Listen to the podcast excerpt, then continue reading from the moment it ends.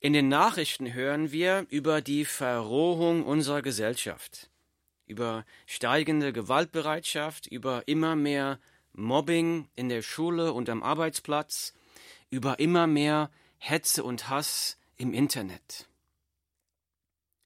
Wenn du dieser gesellschaftlichen Entwicklung nicht hilflos zusehen willst, dann hat Gott jetzt eine Botschaft für dich.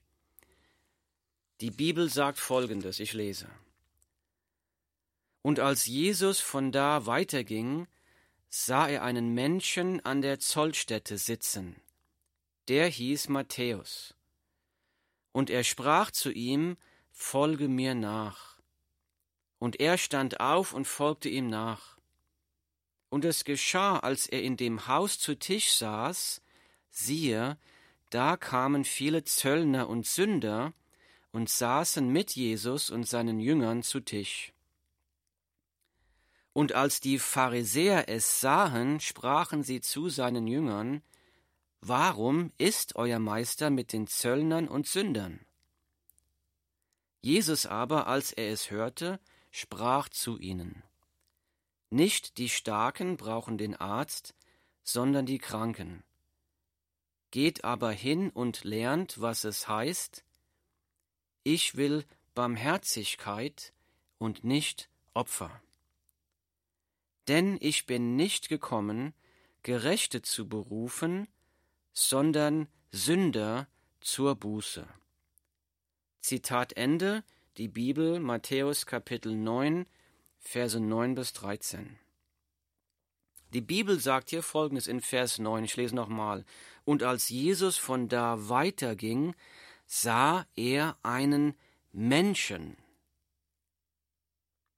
Diese Wortwahl hört sich etwas merkwürdig an. Er sah einen Menschen. Das ist nicht unsere normale Umgangssprache. Wir würden sagen, er sah jemanden. Aber die Bibel sagt hier, und als Jesus von da weiterging, sah er einen Menschen, der äh, an der Zollstätte sitzen, der hieß Matthäus. Wir lesen hier, Jesus sieht im Vorbeigehen einen Menschen, einen Zollbeamten, einen Zöllner. Zöllner waren gehasste Steuereintreiber. Das waren Israeliten, die von ihrem eigenen Volk Steuern für die Römer eingetrieben haben. Zöllner haben ihre eigenen Landsleute ausgebeutet, um sich selbst zu bereichern. Sie waren deshalb als Verräter und Betrüger beim Volk verhasst. Vielleicht würden wir das so schreiben. Wir würden vielleicht schreiben, und als Jesus von da weiterging, sah er einen Zöllner an der Zollstätte sitzen. Aber die Bibel sagt, und als Jesus von da weiterging, sah er einen Menschen an der Zollstätte sitzen, der hieß Matthäus. Die Bibel betont hier ganz klar, Jesus sieht den Menschen nicht nur einen von vielen, er sieht Matthäus. Jesus sieht die Person, den Menschen, der einen Namen hat. Jesus sieht nicht den Zöllner, den Verräter, den Ausbeuter, den Sünder. Jesus sieht den Menschen. Wir sehen das an vielen Stellen in der Bibel. Ich lese ein anderes Beispiel. Ich lese vor aus der Bibel. Und als er, Jesus, vorbeiging, sah er einen Menschen, der blind war von Geburt an. Zitat Ende, das war die Bibel, Johannes Kapitel 9, Vers 1. Auch hier wieder ist Jesus unterwegs. Im Vorbeigehen sieht Jesus einen Menschen, der blind war von Geburt. Jesus sieht nicht den Blinden. Jesus sieht einen Menschen, der blind ist. Den Menschen sehen ist das genaue Gegenteil von Vorurteile haben. Ein Vorurteil ist ein Urteil über jemanden, bevor ich den Menschen wirklich kenne. Ein Vorurteil ist ein Urteil über jemanden, bevor ich den Menschen als Person wirklich sehe. Wenn ich Jesus nachfolgen will, und dazu bist du aufgerufen von Jesus, dann muss ich lernen, Menschen so zu sehen, wie Jesus sie sieht. Ich muss lernen, durch äußere Umstände und durch Vorurteile durchzuschauen, um den Menschen sehen zu können. Zurück zu unserem Text. Hier sagt der Text, und als Jesus von da weiterging, sah er einen Menschen an der Zollstätte sitzen, der hieß Matthäus. Und er sprach zu ihm, Folge mir nach. Zitat Ende. Matthäus 9, Vers 9. Jesus spricht jetzt nur drei Worte zu diesem Zöllner, zu diesem Matthäus. Er sagt, folge mir nach. Eine sehr kurze Predigt. Jesus lädt dich nicht zur Religiosität ein. Jesus lädt dich nicht ein zu einer Religion. Jesus lädt dich ein zu einer persönlichen Beziehung mit ihm. Jesus lädt dich ein, folge mir nach. Lass mich dein Leben leiten, lass mich dein Leben verändern. Folge mir nach. Das ist der Aufruf an jeden Menschen von Jesus. Wenn wir uns nun die äußeren Umstände anschauen, dann sehen wir einen Zöllner, hier diesen Matthäus, wir sehen jemanden, der das Volk Gottes verraten hat. Jemanden, der das Volk Gottes ausbeutet jemanden, der sich am Volk Gottes bereichert. Äußerlich sieht es so aus, als ob dieser Mann überhaupt nichts mit Gott am Hut haben will. Aber Jesus schaut nicht auf Äußerlichkeiten. Jesus sieht den Menschen. Jesus sieht das leere Herz, die Hoffnungslosigkeit. Jesus sieht die Not der Seele, die Last der Schuld. Er sieht auch deine Not der Seele. Ach, dass Gott uns, dir und mir doch Augen schenken möge, Menschen so sehen zu können. Dass Gott uns doch Herzen schenken möge, die von Mitleid und Liebe überfließen. Dass Gott uns demütige Herzen schenken würde, die sagen zu unseren Mitmenschen, die sagen würden, ich kann deine Seelennot nicht heilen, aber ich kenne jemanden, der das kann, der heißt Jesus Christus.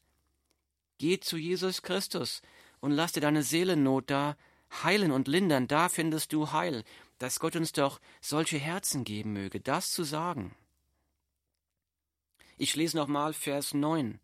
Und als Jesus von da weiterging, sah er einen Menschen an der Zollstätte sitzen, der hieß Matthäus. Und er sprach zu ihm, Folge mir nach. Und er stand auf und folgte ihm nach.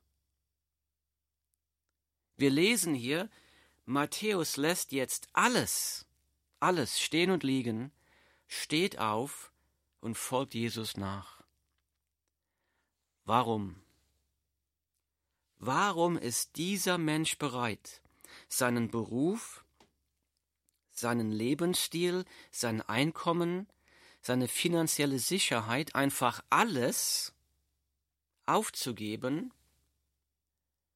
um Jesus Christus zu folgen. Warum? Meine alten Schulfreunde, die mich noch von früher als Atheist kennen, fragen mich auch, warum hast du deinen Beruf, deinen alten Lebensstil aufgegeben, um Jesus Christus als Prediger zu folgen? Meine Antwort zu dieser Frage ist die, eine Begegnung mit Jesus Christus verändert alles. Eine Begegnung mit Jesus Christus verändert alles. Jesus kann auch dein Leben verändern. Ich lese weiter im Text, der nächste Vers, Vers 10. Und es geschah, als er in dem Haus zu Tisch saß, siehe, da kamen viele Zöllner und Sünder und saßen mit Jesus und seinen Jüngern zu Tisch. Matthäus Kapitel 9, Vers 10. Weil Matthäus Jesus nachfolgt, kommen auf einmal viele Zöllner und andere Sünder zu Jesus. Das sind vermutlich die Freunde und ehemaligen Arbeitskollegen von Matthäus.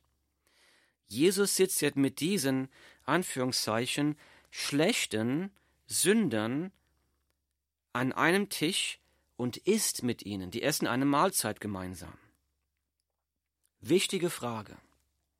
Eine sehr wichtige Frage jetzt. Hat Jesus dem sündhaften Lebensstil der Zöllner und Sünder zugestimmt, indem er mit ihnen gegessen hat? Ich frage das nochmal. Hat Jesus dem sündhaften Lebensstil der Zöllner und Sünder zugestimmt, indem er mit ihnen gegessen hat? Eine gute Frage, und ich glaube, dass ihm das vorgeworfen wurde, denn im nächsten Vers lesen wir, ich lese nochmal, und es geschah, als er in dem Haus zu Tisch saß, siehe, da kamen viele Zöllner und Sünder und saßen mit Jesus und seinen Jüngern zu Tisch. Und als die Pharisäer es sahen, sprachen sie zu seinen Jüngern, Warum ist euer Meister mit den Zöllnern und Sündern? Die Bibel Matthäus Kapitel 9, Verse 10 bis 11. Die religiösen Leute haben sich darüber aufgeregt, die waren empört. Die sagen, wie kann Jesus mit diesen schlimmen Leuten zu Tisch sitzen? Wie kann er das bloß tun? Vielleicht haben auch die sich die Frage gestellt, hat Jesus dem Lebensstil der Zöllner und Sünder zugestimmt, indem er mit ihnen gegessen hat? Wenn wir uns den Text hier betrachten, dann sehen wir ein ganz klares Nein. Jesus hat ihrem Lebensstil nicht zugestimmt. Denn Jesus hat ja Matthäus dazu aufgefordert, folge mir nach. Jesus hat Matthäus nicht gesagt, bleib so wie du bist, er sagt, folge mir nach. Jesus hat Matthäus aber nicht wegen seines äußeren Lebensstils verklagt, sondern er hat den Menschen Matthäus gesehen. Er hat einen Menschen in großer Seelennot gesehen, einen Menschen, der von der Sünde gerettet werden muss. Sonst wird dieser Mensch in aller Ewigkeit für die Schuld der Sünde in der Hölle verbringen. Jesus schaut durch Vorurteile durch, deshalb sieht Jesus den Menschen.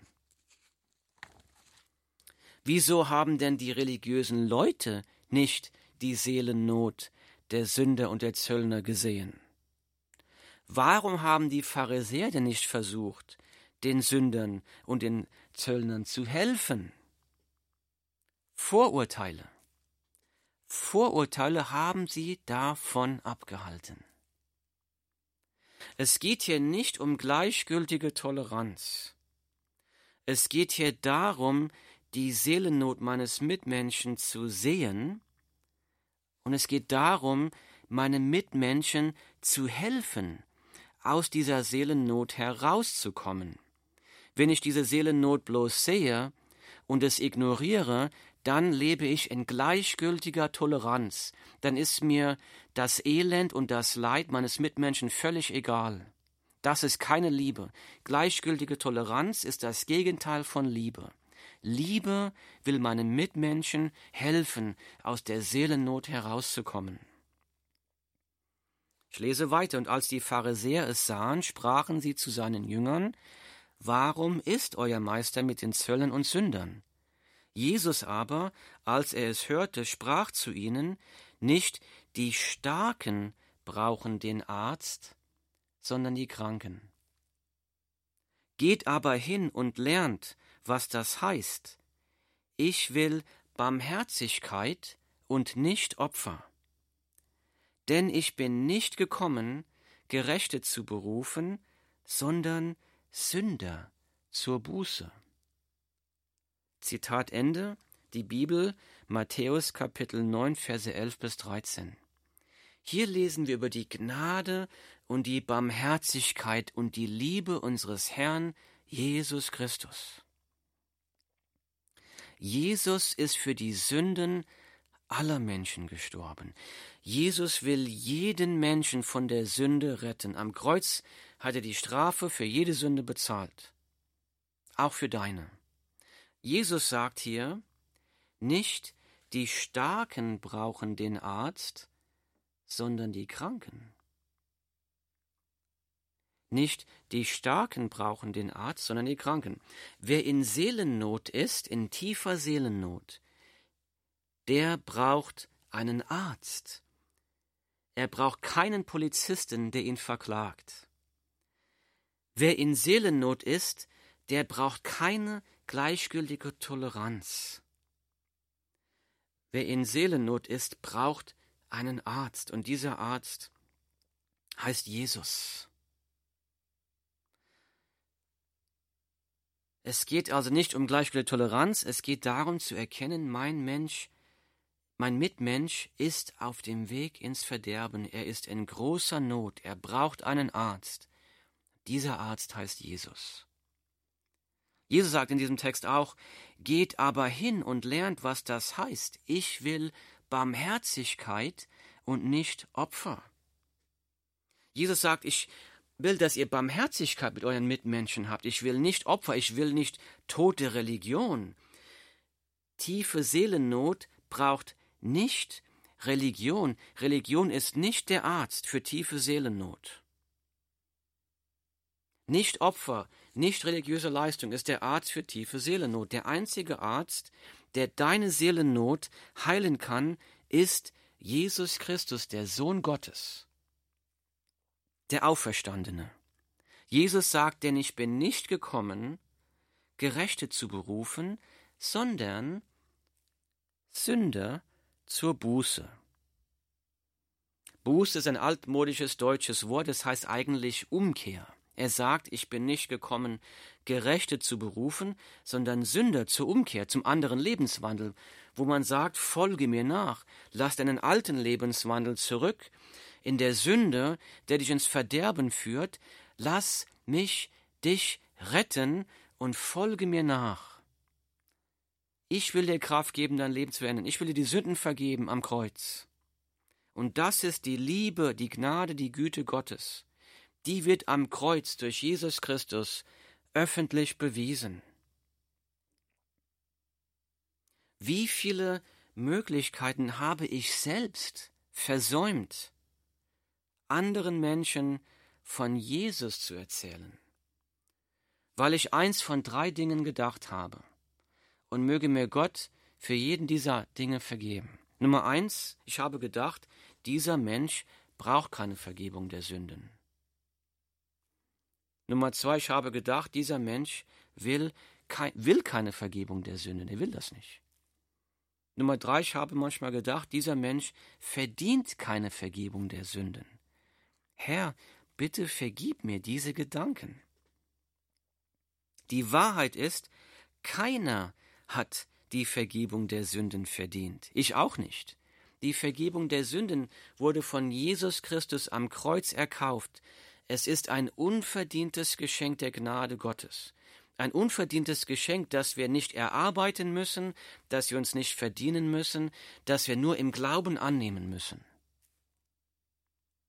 Keiner hat die Vergebung der Sünden verdient, ich auch nicht. Jeder Mensch braucht die Vergebung der Sünden. Die Bibel sagt, dass wir alle gesündigt haben und alle die Herrlichkeit Gottes verloren haben, verfehlt haben. Jeder Mensch braucht die Vergebung der Sünden, auch du. Wenn wir ohne Vergebung der Sünden sterben, dann sagt die Bibel, dann muss der gerechte und heilige Gott uns für die Sünde bestrafen, und die Strafe für Sünde ist die ewige Hölle. Und weil Gott das nicht will, bietet er uns das Geschenk der Gnade, der Vergebung des ewigen Lebens an durch Jesus Christus. Er hat es für uns erkauft, nicht verdient, und wir brauchen es. Die Wahrheit ist, dass die Vergebung, jeder Mensch findet die Vergebung der Sünden in Jesus Christus. Jeder Mensch, der zu Jesus Christus kommt und sagt, ich habe gesündigt, ich will von meiner Sünde umkehren, ich will mit Jesus leben, jeder Mensch, der das sagt, in Demut. Die Bibel sagt, dieser Mensch hat Vergebung der Sünden. Gewissheit der Vergebung, Gewissheit des ewigen Lebens, Gewissheit der Errettung. Wie oft sind wir aber kaltherzig anderen gegenüber, weil wir Vorurteile haben über ihre Weltanschauung, über ihre Parteizugehörigkeit, über ihren Lebensstil, über ihre Sexualität, über ihr Aussehen. Auf der anderen Seite können wir aber auch kaltherzig zu Menschen sein, die uns einschüchtern. Dann haben wir auch Vorurteile. Dann haben wir Vorurteile über Menschen, die erfolgreich und berühmt sind. Vielleicht einflussreiche Menschen, ein, erfolgreiche Geschäftsleute, Menschen mit Macht, reiche Menschen oder Menschen mit Macht über dir, dein Chef, dein Lehrer, ein Kunde. Vorurteile. Jetzt ist die große Frage, wie kann ich Vorurteile loswerden und Menschen so sehen, wie Jesus Christus sie sieht? Nummer eins, ich kann es aus eigener Kraft nicht. Wir können das nicht. Wir brauchen die Kraft Gottes dazu, um das zu tun. Das heißt Nummer eins, ich muss erst einmal von neuem geboren sein. Du brauchst die Kraft Gottes, um Vorurteile loszuwerden und Menschen so sehen zu können, wie Jesus so sieht. Du musst mit dem Heiligen Geist erfüllt sein. Du musst Frieden mit Gott haben. Du musst eine persönliche Beziehung mit Jesus Christus haben. Nur dann kannst du Menschen mit den Augen von Jesus Christus sehen. Wie kann ich Vorurteile loswerden und Menschen so sehen, wie Jesus sie sieht? Nummer eins, ich muss erst einmal von neuem geboren sein.